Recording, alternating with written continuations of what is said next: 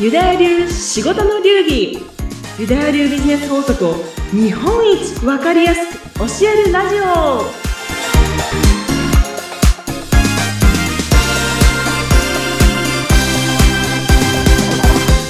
ユダヤ流コンサルタントの宮崎幸子です。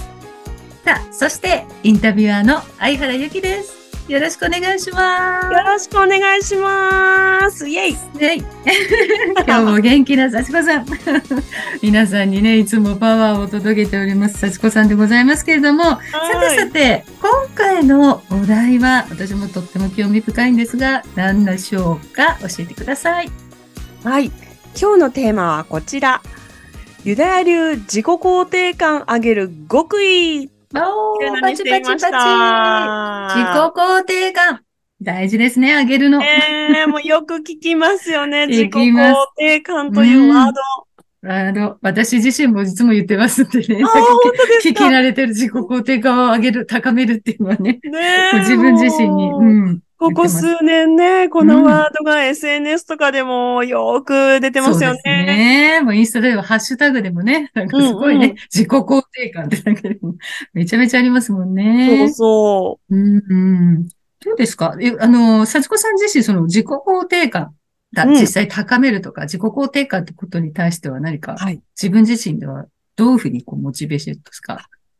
これはね、うん本当に試行錯誤してきたところなので、うん私も今日ちょっとね、このテーマするともう熱が入っちゃうんですけど、はい本当に自己肯定感低かったので、え？もうそれはそれ、いや、本当そうです。ええ考考えられない、今。そうでしょ？私も、うんなんであんなに低かったんだろうと思って、もう本当自分にびっくりするんですけど、はい。まあ、ここはね、試行錯誤していろいろいろいろ20代の頃から格闘してきたところです。うん。なのでね、時間がかか、私も本当にすごく時間がかかったんですけど、うん。だけどユダヤ流のね、うん。メソッドを知ったら、もう本当に数ヶ月で。数ヶ月もかかったかな？本当に一瞬ぐらいで、うん。で、なんかこう自分が変わっちゃったので、これはもう知ってほしいっていう。ところがね。で、今日はテーマにしてくれたわけですね。そうなんです。嬉しいです。もうね、ぜひ今日ね、リスナーさんもですね、やっぱりどこかでね、こう自分自身をこう認めてあげる。まあ、一生懸命厳しくね、厳しく完璧主義な人ほど、なかなかうんそこが欠けてしまってね、いる方も多いと思うので、そうなんじゃあぜ。ぜひそのユダヤ流のね、自己肯定感上げる極意、うんぜひ教えてください。わかりましたうん。もうね、結論から言っちゃいますね。はい。これね、上げ方、ユダヤ流の上げ方なんですけど、はい。自分のうん理想像、うんこんな風に活動したいな。まあ外見だったらもうこんな風になりたいな。うんこういうね、人物をね、一人やっぱ決めちゃう。うん。これが極意です。うんうんでねうん、はてって なんちゃったって思われたかも、ね、人もいるかもしれないんですけど、うん。やっぱね、あの、自己肯定感上げるって思って、まあね、パワースポット行ったりだとか、まあ自分ご褒美したりだとかですね、はい。いろんな方法、私もやってきました。うん。もういろんはい。なことやって、ね、ブロック解除とかもいろんな手法も学んでいろいろやったんですけど、うん。結局ね、あの、自己肯定感っていうのは、はい。自分の、この自分のセルフイメージですね。うん。まあ、自分ってこんな人って思ってる部分と、はい。こんな風になりたいなって思ってる部分、うんこれが、こう、重ね合わせたときに、重なってる分が自己肯定感って言うんです。うん。なので自分、そして理想像。うん。これが、こう、重ね合ってるところが、どんどんどんどん大きく、どんどん重ね合わせて、もう円がこう、重な、完全に重なるぐらいになると、うん。もう理想像が自分っていう形になるので、はいもう自己肯定感はね、もうものすごく上がっていきますし、うん。もうまさに理想の形を生きてますみたいな、体現してます、みたいなねうん。形になっていくんですが、はい。今のセルフイメージがあって、理想像が隣にあったとして、これ全然重なってなかったら、うん。いつまでもこの対岸の、うん、っていう感じで、うんあ、あんな風になりたいな、こんな風になりたいな、でも私はっていうことで、自己肯定感下がっちゃう。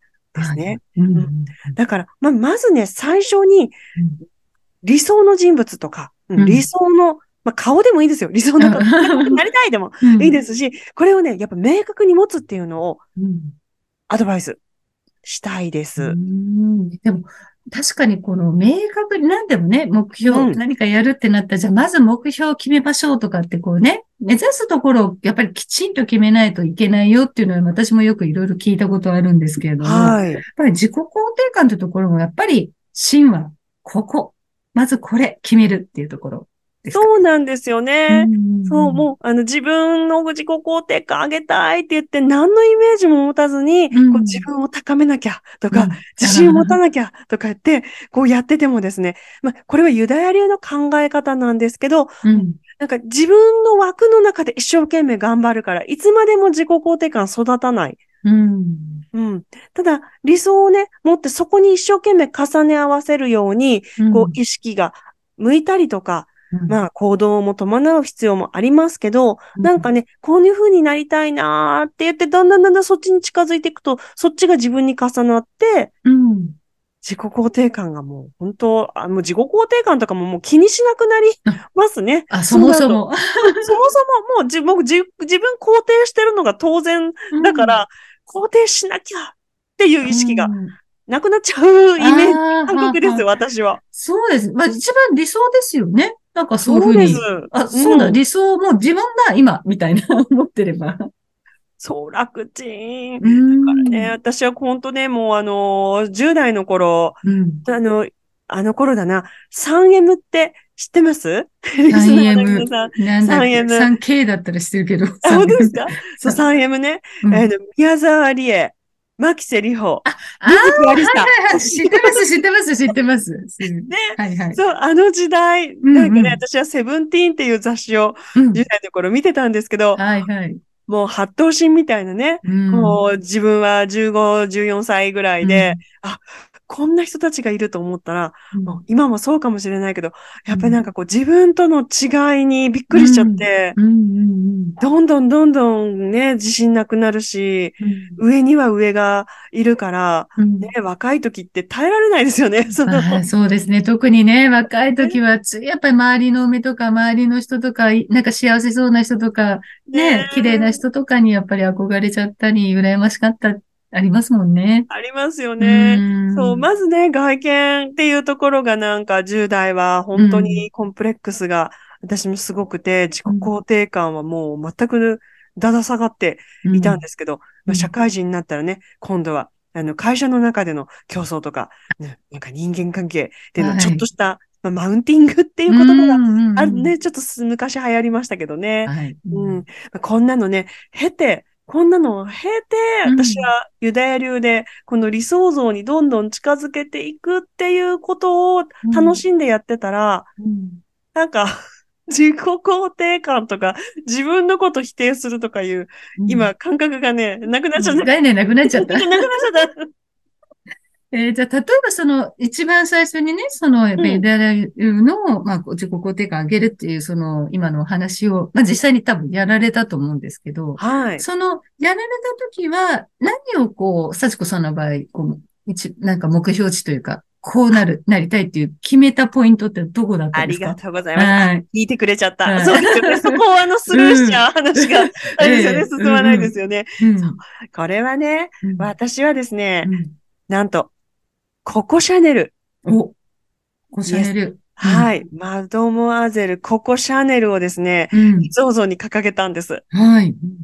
そしたらね、うんもう本当もう当たり前ですけど、まあ人種も違うから顔も形も何ももう全部違うんですけれども、うんあシャネルみたいな、あの、は言葉の選び方とか、うん。シャネルみたいに、この時こう決断するとか、あ、うんそれは本当にかっこいいな。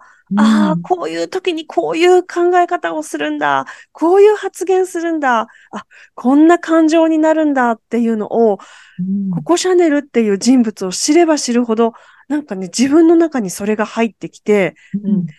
なんか全然遠い人の伝記とかを、ただこう、映画館でね、スクリーンの向こうの人見るっていう感覚ではなくて、だん、どんどんどんどん入り込んでいくと、うん。なんかいつの間にかですね、うん、私もシャネルと同じような考え方が少しですけどね、なんかできてくる、あ、今できた気がする。絶対これ、昔の宮崎幸子じゃこんなこと言わない。うん、昔の宮崎幸子だったら絶対こんな時こういうことしないっていうようなことが、なんかできてくるようになったんですよ。はい。そう。そうしたらもうね、なんかね、こう、どん、少しずつ少しずつ重なっていく感覚で、で、まあ、ココシャネル以外にもね、まあ、こういう風になりたいとかいう人、時々こう、変えたりとかはするんですけど、やっぱそういうのあると、誰かに嫉妬するとかね、なんか SNS の中で誰かに嫉妬するとか、なんか自分の足りないところをこう、卑下するとか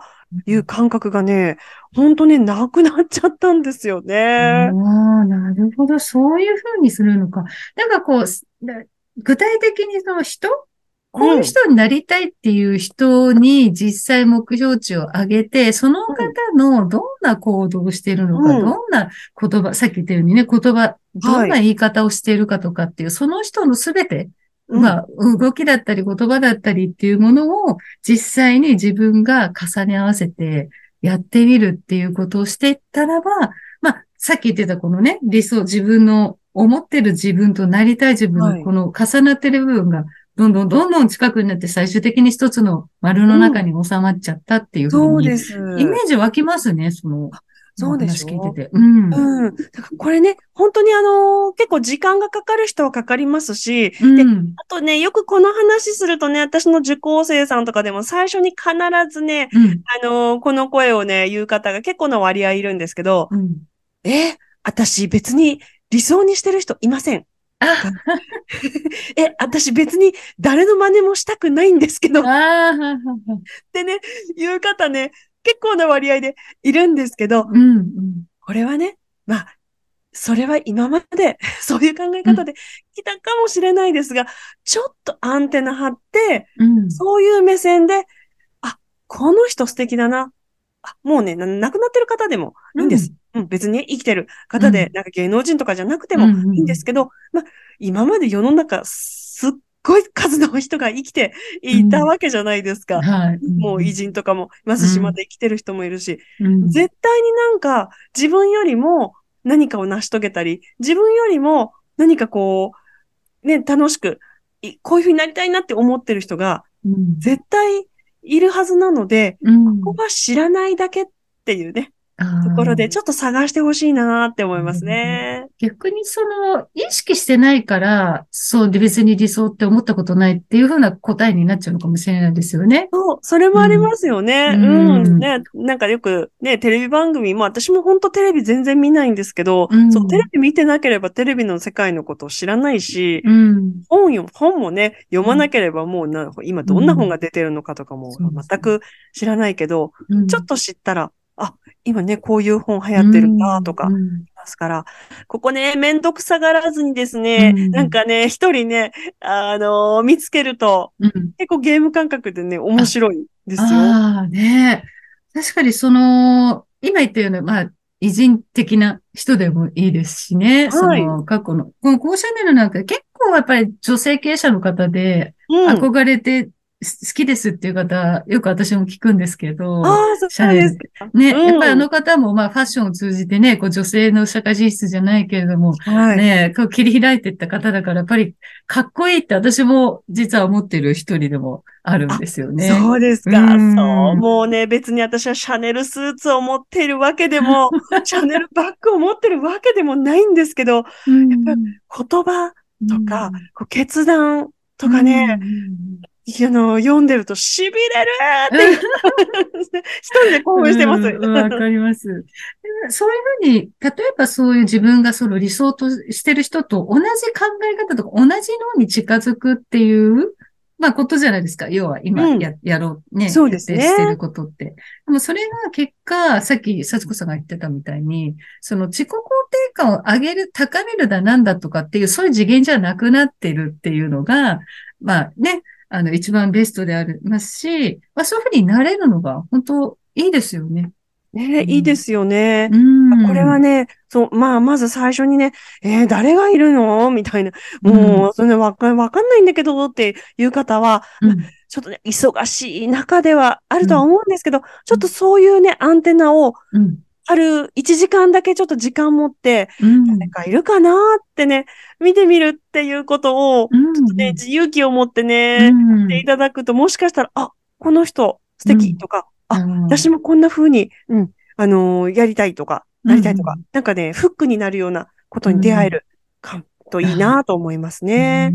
うんじゃあ、まずはそういう人を見つける？あんまりパッと思い浮かばない人は、ちょっとアンテナを張って自分がどういうふうになりたいのか、それに近い人はどんな人なのかっていうのをちょっと調べて探っていく。身そうですね。近な人でもいいし、まずは。そうですね。ねうん、もう、あの、いやみんな言うんです。えー調べる時間がありませんとか、誰かもうお知りはわかりません。そんなん誰がいるのかもうわかりませんとか言うんですけど、うんうんこれは調べてみないとわからうんないところ。ありますから、まあね、あと一つね、私本当にこれはね、うん。あの本当なんですけど、はい。パソコンの横に私いつも時計置いてるんですけど、はい。この時計の横にね、私はね、このうん。シャネルの本をお必ず立てかけているんです。うんうん。素晴らしい。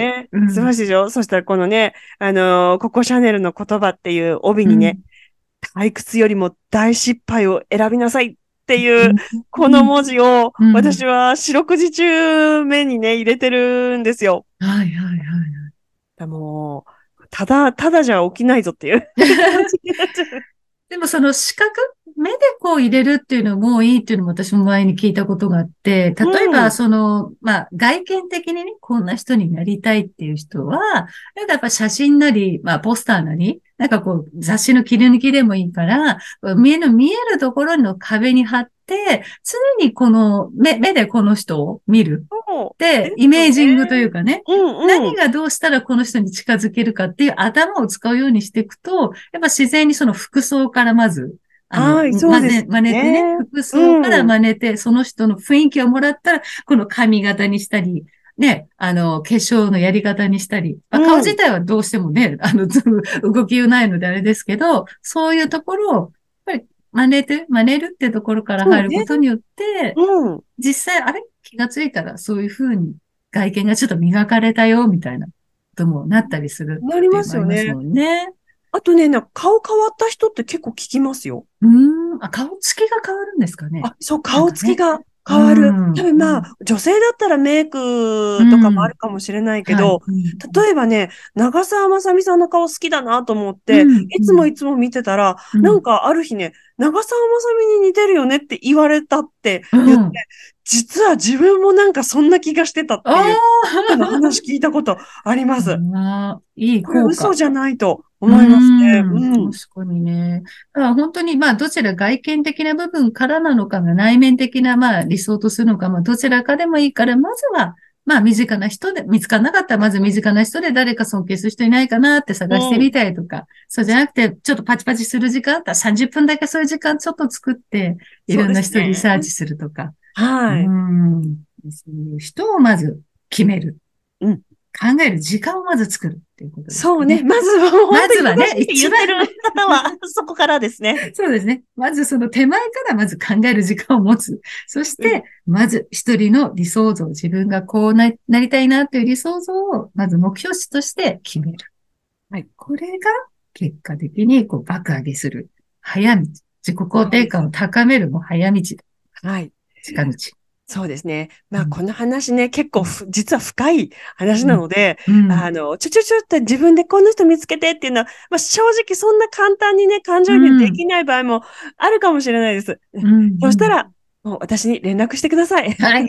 本当本当のやり方を、あの、本流のやり方をね、お伝えしたいと思いますので、ねお気軽にどうぞ。わかりました。はいやっぱりこう、なかなかね、自分でいろいろやってるんだけど、なんか進んでるようで進んでないって方は、本当にこう、プロのね、先生に、まずは、あの、ご相談したりとか、話を聞いてもらうとか、そこから、もしかしたら、幸子さんの講座に入った方が、もう爆上がり、近道だっていうことがね、気づいてしまえばそこに進めばいいんですしね。そうですね。うんもう、そう、おっしゃる通りで。うんございます。ぜひね、じゃあまず今日のね、リスナーさん聞いていただいた方には、まずはね、こう、肯定感を上げるためには、理想とする自分がね、外見的でも内面的でもいいので、何か理想とする目的、目標になるような人物を一人明確にするっていうことをまずやってみて、その人に近づくための行動だったり、言葉、うん、ね、あの話しかけ、言葉の表現、そういうところから始めていくと、い、いうことですね。わかりました。まあ今日も素敵なね、お話、そしてお勉強になるお話、もう自己肯定感みんな爆上げしていきましょう。あげちゃおう。あげちゃおう。今日もね、素敵なお話ありがとうございました。はい、また来週。